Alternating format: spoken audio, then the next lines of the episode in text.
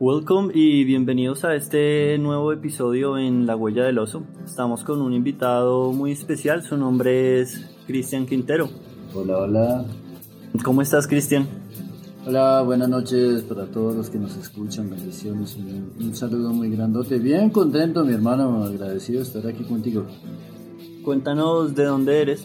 Bueno, yo nací en Bogotá el 6 de junio de 1980.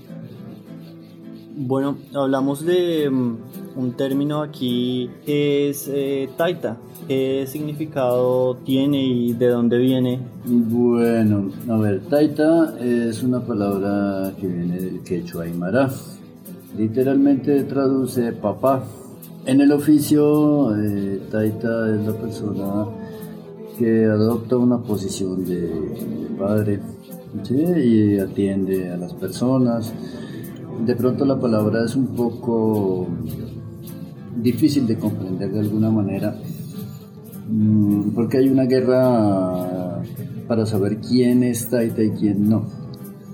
Sencillamente, pues eh, Taita es una persona que está en capacidad de armar comunidad en cualquier parte del planeta y sostenerlo. Entonces, desde ahí hay hermanos que, pues bien, sienten decirme Taita, eh, pero los Taitas son los indígenas. La palabra. Entonces eh, eh, es una palabra que de pronto tiene mucha interpretación y mucho, mucho significado, ¿no? Bueno, por ahí va la onda. ¿Cuándo, cuándo empezaron a ti a llamarte así? Eso es otra pregunta interesante. A mí me empezaron a, a decirme Taita en el momento en que pude dejar de exigir desde mi palabra el reconocimiento.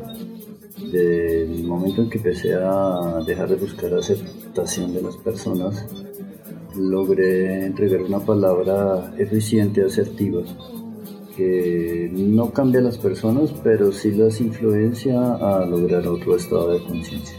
¿Tú actualmente estás ubicado en México? ¿Vives allá? A ver, pues para hablar de México debemos tener un, orden, ¿no? Como te dije hace un rato, yo nací en Bogotá, de Bogotá, Colombia.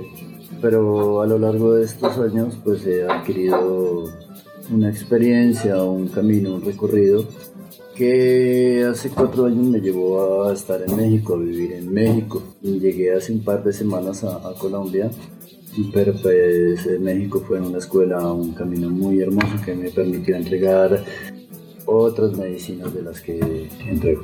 ¿Por qué decidiste salir a, para México? Fue una sumatoria de, de cosas, de, de situaciones. Realmente cuando yo llegué a México no sabía qué iba. Eh, Estaba el sentir de entregar medicina, pero antes de la medicina yo tengo familia en México. Y entre esa familia había un tío que yo no conocía, hacía más o menos 39, 40 años. Tengo 41 años. Entonces, eh, cuando salí de, Colombia hacia México, realmente yo no sabía que me iba a enfrentar en México o sea, que, que era lo que iba a experimentar. Cuando llegué, pues ya, ya llegó comprensión. Primero fue un proceso de sanación, de reconocer el, el, el linaje que no conocía, ordenar con el mismo linaje y ahí sí México se volvió toda una aventura. ¿A qué te refieres con el linaje? La familia. Ok. Sí, eh, eh, mi tío, una tía abuela, los primos, entonces se, se debía ordenar ese linaje, sí, esa información que había ahí de, pues, del linaje, para no hablar de ancestros, que está muy cerquita. Entonces eh, es- se necesitaba una información, completar una información, pues eh, como persona, como, como humano. Y se logró mucha comprensión respecto a, a la familia, respecto a mi hacer. Luego de eso fue muy sincrónico, muy espontáneo el camino. Bueno, cuéntanos entonces qué es el bufo alvarius. ¿Tú lo conociste allá en México? Entonces, así haciendo, pues, eh, relatando esta historia, así a grosso modo, cuando conocí a la familia que no conocía, pues empezaron a, a, suceder eh, muchas cosas extrañas en mi vida. Eh, llegué a un lugar, eh, a un territorio, a un estado que se llama Campeche y la capital es Campeche. en esa ciudad conocí a un hermano, vamos a botarle la coña, se llama, le dicen Imish, Julio César. Fue muy bonito verlo conocido, me abrió su casa, me abrió su territorio su casa de medicina, su gente y estuvimos una semana dando consulta, dando terapia. Al final de la semana se entregó medicina de ayahuasca y ya en el compartir personal, pues las cosas se gestaron para que Julio César me enseñara y me ofreciera bufo alvarius, el zapito. Eso fue más o menos hace cuatro años. Eh, estamos hablando de en qué fecha andamos, 2021, ¿cierto? Sí. Okay. Hace más o menos cuatro años eh, el hermano me invitó a una terapia de bufo, a una sesión de bufo que iba a dar y pues me indicó lo correspondiente a, la medicina del bufo. Posteriormente pues estuve experimentando y, años atrás yo había tenido una experiencia con mi taita eh, de bufo alvarios que fue bastante significativa en mi vida. Bueno, cuando Julio César me entregó la medicina, pues me tocó experimentarla, caminarla, reconocerla, conocer su espíritu, ¿sí? saber eh, qué posibilidades tenía una persona al experimentar varios. Eso lo logré a través de la experiencia propia. ¿sí? Ya pues después de haber caminado, se hizo tejido en el desierto de Sonora, que es de donde viene el sapo. ¿sí? con, con gente propia de allá que entrega su vida al bufo.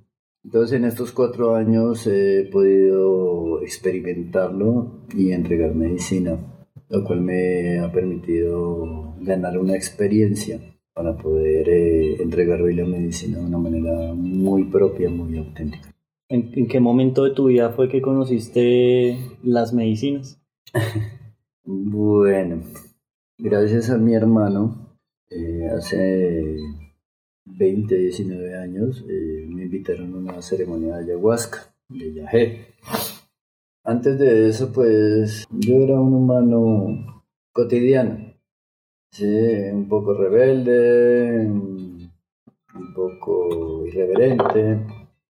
Y cuando llegó el viaje a mi vida, pues llegó en un muy buen momento pasaron buenos años de haber tomado, haber comprendido el propósito de la medicina. Pero pues más o menos hace 20 años, estamos 2021 más o menos al 2020, tuve el acercamiento con las plantas maestras, con ayahuasca, bueno, con, con, con las plantas de poder. Antes de eso, pues en mi infancia siempre tuve conexión con las plantas, siempre anduve entre árboles. Eh, había un sentir ahí como muy particular con respecto a las plantas. Después de haber tomado ayahuasca, por procesos de la vida llegué donde, al lugar donde hoy el dueño del lugar, por decirlo de alguna manera, es mi taita. Llegué a un lugar en Apulo, Cundinamarca, y tuve toda una experiencia con una planta de yuca. Antes de esa experiencia, pues yo no me adaptaba ni a la universidad, ni a trabajar, ni a la corbata. Me enviaron a, me mandaron a, a, sacar yuca, de yucal, pero yo no sabía que era la yuca. Entonces agarré una planta de mirto. En México le dicen flor de mayo y pues la desraicé y no encontré yuca. Entonces dije, no es esta, es la otra. Y la otra fue que con la herramienta que me dieron, pues mandé la herramienta y partí una yuca la mitad dije, esto es yuca.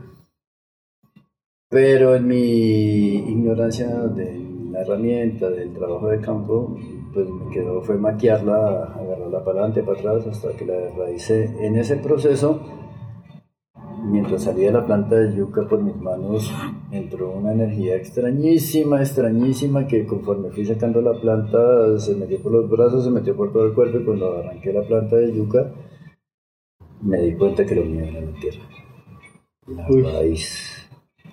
Así fue como conecté con las plantas. ¿De qué se compone entonces este bufo alvarius?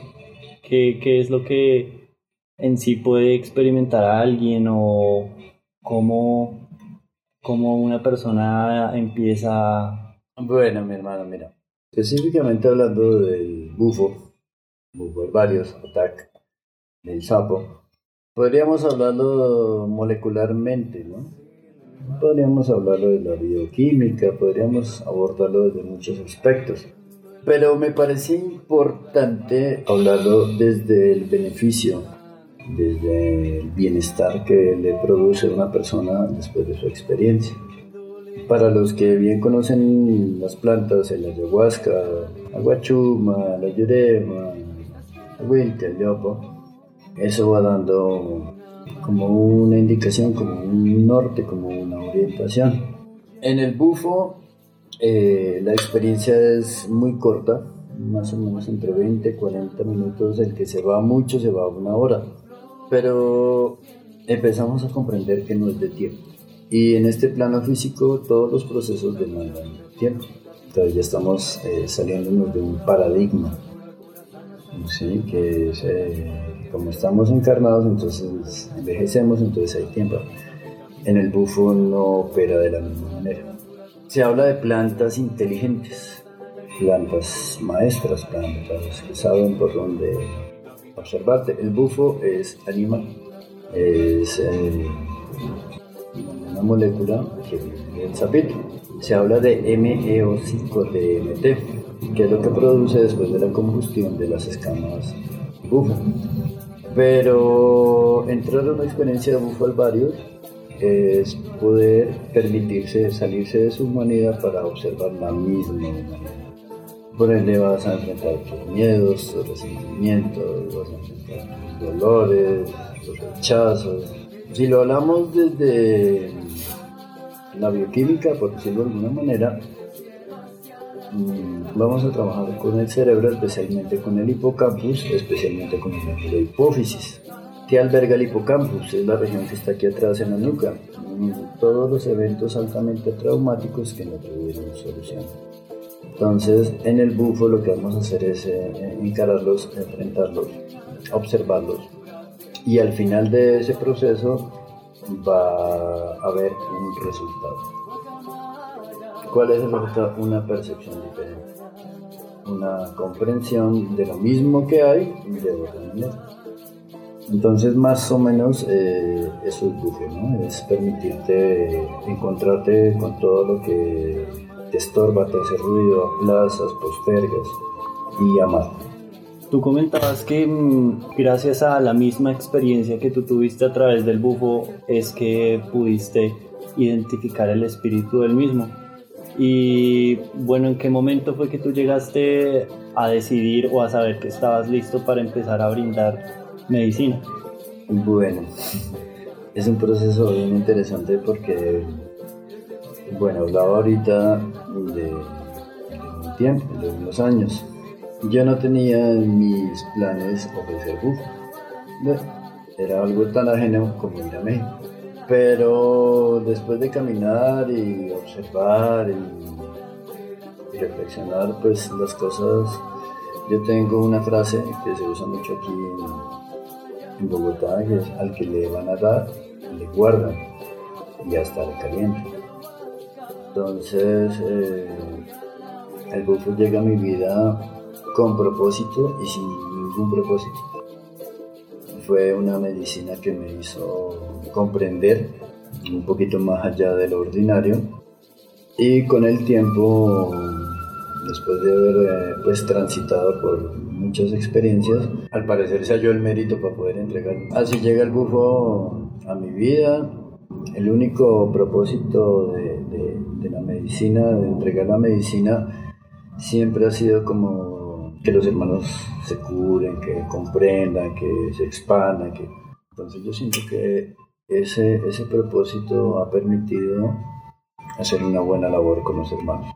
¿Qué le recomiendas a una persona que tenga la posibilidad de hacerlo, pero tenga miedo, tenga como sus dudas, allá ahí como... Pues mi hermano, mira, la recomendación fundamental que yo doy para cualquier experiencia, si no sea enteógena, respire. Hay una reflexión que hago y es, ¿cuánto tiempo puede aguantar usted sin alimento físico, sólido? Noventa y tantos días. ¿Cuánto tiempo puede aguantar usted sin líquidos? Ocho, nueve días, diez días. ¿Cuánto tiempo puede usted aguantar sin aire? 30 segundos. Entonces la recomendación inicial es respire. Y después de eso, eh, es como preguntar cómo se prepara usted para lo que no conoce. No hay cómo. Entonces todo aquello que piense de cómo va a ser, de qué pasará, eh, no existe. Es ilusorio. Es la mente previniéndose de algo que no conoce y es legítimo, ¿no? Pues es lo que sugeriría yo. Porque es importante la dieta antes de recibir la medicina. Bien, vamos a hablarlo desde la química. Después lo abordamos desde otros lados. En el hígado, en la tráquea y en los pulmones se produce una enzima, bueno, en otras partes del cuerpo también, pero principalmente ahí se produce algo que se llama la MAO, monoaminoxidasa. Entonces, eh, las dietas lo que procuran es que no haya monoaminoxidasa en el organismo. ¿Por qué? Porque la monoaminoxidasa lo que hace es eh, bloquear la absorción de las moléculas del DMT, del MO5-DMT. Entonces se piden ciertos cuidados para que el hígado en el momento de la experiencia esté apto para recibir la medicina. Y no le toque trabajar tanto eh, quitando MAO para poder tener una buena absorción. Pero, pues tú que has fumado conmigo, yo no solo pido dieta física, sino escuche cosas bonitas, procure silencio, no permita que le descarguen la basura a otras personas, no vea noticias. Necesitamos es un estado de tranquilidad, de ecuanimidad, de limpieza para que la medicina pueda obrar. Eh, o sea que esa misma dieta también funciona para la ayahuasca, la guachuma, o tienen como un nivel, no sé, inferior, ¿cómo es eso? Eh, Bien, entre medicinas no hay comparación, no hay medicina mejor que otra. Y esto es muy importante que los hermanos que están escuchando lo tengan muy claro. No es que una experiencia de ayahuasca sea mejor que una experiencia de yopo, o que un bufo sea mejor que una experiencia de ayahuasca, o que el peyote sea mejor que la guachuma. No podemos llegar a comparar porque cada planta, cada medicina está en su reino y tiene sus bondades. Entonces, eh, esto de los cuidos, de la dieta, del ayuno, yo lo empecé a vivir con el ayahuasca. También empecé a desmentir un poco de cuidos que no tienen que ver, pero con el, bufo, con la medicina del sapito, se pide básicamente los mismos cuidos, solo que días previos a la experiencia se intensifica un poco más la dieta. Ni frijol, ni piña, ni aguacate, ¿Por qué? Porque es que estamos trabajando directamente con el cerebro, con funciones neuronales.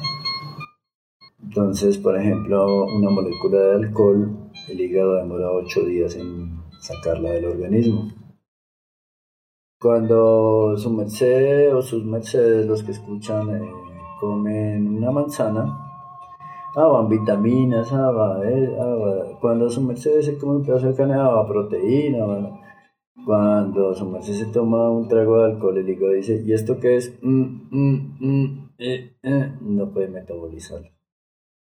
Entonces, en el bufo necesitamos total limpieza. Usted puede tener una experiencia de bufo psicotrópica, una más, o puede tener una experiencia de bufo que le transforma la vida. Entonces, por eso son los cuidados. Es que, papi, mire, del bufo podemos hablar. A mí me enseñaron que solo se puede dar bufo tres veces en la vida y después me desmentí eso. No, es que hay historia, Alejo. Porque se decía que solo se puede mm, fumar tres veces en la vida. El man que me enseñó. Pero porque como que uno se, se le corre el cassette o algo así. Porque el man viene de Camino Rojo. El man es muy estricto. Mm, porque es que tú dices Chohei no Ajo. Ajo.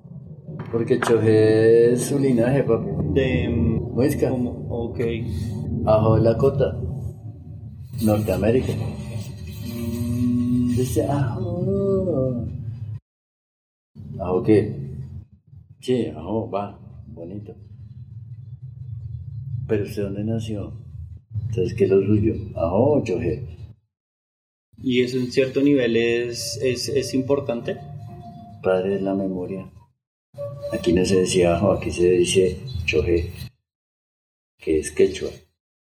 No es náhuatl, ni es maya, ni es quechua. Entonces resulta que nosotros hemos perdido la memoria, Alejo. Pues usted nació en ceros, ¿o no? Pero le han llenado la cabeza puras cosas raras que usted comprende. Ah, no, espere, vamos a ordenar el pensamiento, que es primero, oh, choje. ¿Qué es choje? En el que uno escucha, ah, pues choje así se decía hace 5.000 años. ¿Mm? Entonces, está bien decir ajo, siempre y cuando usted reconozca que era lo que se decía acá, que no pierda su memoria, que no le vengan a vender cuentos. Oye, en México, ¿cómo le tiran a uno de duro, loco? ¡Hey, mexicano! Todos, ¡Hey, mexicano! Y usted, no soy mexicano. ¡Hey, ya, yo! En una ceremonia, fui a tomar medicina. La música que ellos hacen es diferente a la música que nosotros hacemos. Yo no soy músico, pero toco mi sonaja. Nadie me daba el compás, nadie lo. Y a la madrugada, mientras, mientras amaneció el man, ah, sí, es que vienen otras personas tocando otras cosas y echándome vainas, este es que hay otras palabras, pero no lo decía bonito, sino no se dejen confundir, mis hermanos, que ustedes tienen origen. Yo vengo a venderles mi... Me sentí feo en esa ceremonia. Pero el man se cansó de darme medicina y preguntó como ocho veces en, toda la madrugada, ¿quién va a tomar una medicina? Y le dije, venga, hermano, vamos a tejer. Y dije, no, sí, claro, vamos a empezar desde cero. Si usted quiere como todos, ahí se va acercando. ¿Cómo? Es que yo no estoy aprendiendo, papi. Ah, pero es mexicano. Entonces le tiran a uno duro, viejo. Porque como uno también lleva luz y de otra luz, no es la misma luz. De otra luz distinta, es algo extraño. Eso, eso de ser de mm, una luz diferente, las medicinas no abren como ese campo de conciencia hacia lo mismo al final. Depende de la persona pero mm, hablando en términos de la humanidad. Se supone, pero no. Bueno, sí, pero no. Es que vea, papito, usted puede tomar 40 años de viaje y seguir siendo el mismo hijo. Puede ir a una ceremonia y transformar su vida.